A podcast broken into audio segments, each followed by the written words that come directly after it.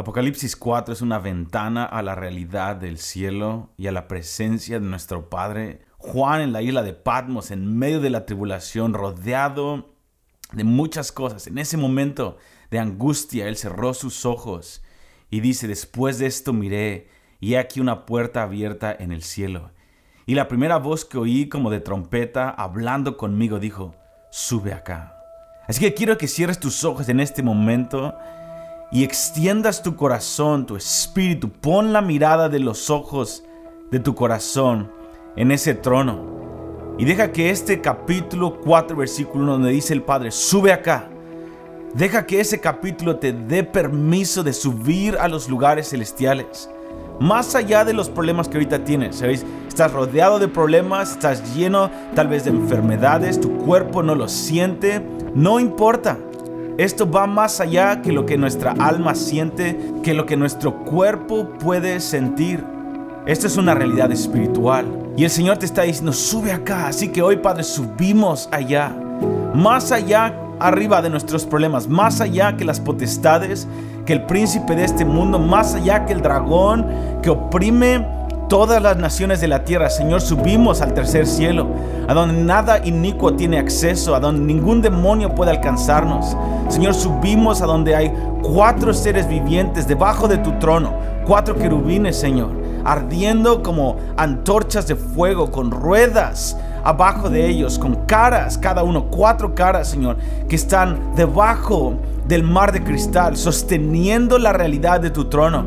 Señor, subimos a ese lugar en donde hay cuatro serafines por encima de tu trono, cada uno con tres pares de alas, Señor, llenos de ojos por dentro y por fuera, con esa revelación que tú les has dado, Señor, que tú les has otorgado para contemplar la belleza de tu trono. Un solo atributo es suficiente. Señor, déjanos escuchar ese canto que proclama la verdad de quién tú eres. Tú eres santo.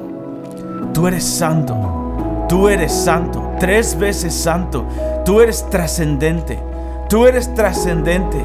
Tú eres trascendente. Tu belleza te rodea, Señor. Déjanos entrar al trono, Dios, a ese canto de que te rodea de 24 ancianos con la máxima nivel de autoridad en la creación y aún así cuando ven y son expuestos a la belleza, el poder, lo terrible de tu santidad, Señor, ellos se postran y rinden sus coronas porque ha llegado la culminación de sus ministerios. No es gobernar la creación, no es solamente poner orden a lo creado abajo y encima de la tierra, es darte gloria a ti. Ellos han encontrado la culminación, el clímax de por qué recibieron autoridad, el propósito de por, cual, por el cual fueron creados. Y es ver tu belleza. Señor, nos acercamos al Padre al Hijo, al Espíritu Santo, esos siete espíritus de Dios, quemando frente a tu trono. Oh Padre, nos acercamos a tu Hijo, que nos dio acceso por su sangre. Nos acercamos a ti, Padre, y decimos, tú eres santo. Déjanos ver tu belleza. Déjanos contemplar el rostro de ese hombre que es el más hermoso de los hijos de los hombres. Señor, déjanos ver tu sonrisa. Señor, déjanos escuchar como tú proclamas, Hefsiba, Hefsiba, mi deleite está sobre ti, mi deleite está sobre ti. Oh Dios, dejamos que los cánticos de libertad nos rodeen, Señor. Libéranos de nuestras opresiones.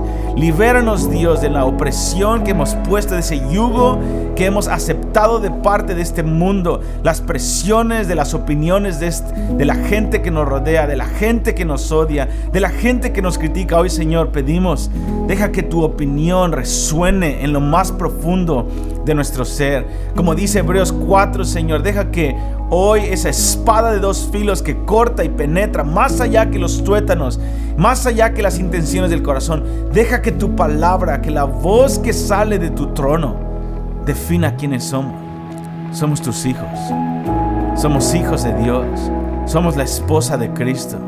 Somos la morada del Espíritu Santo. Por lo tanto, tenemos éxito.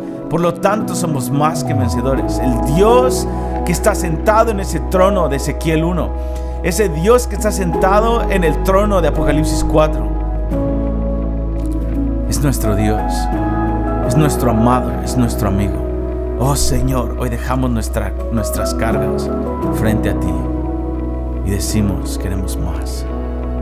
Gracias Señor. Gracias Señor.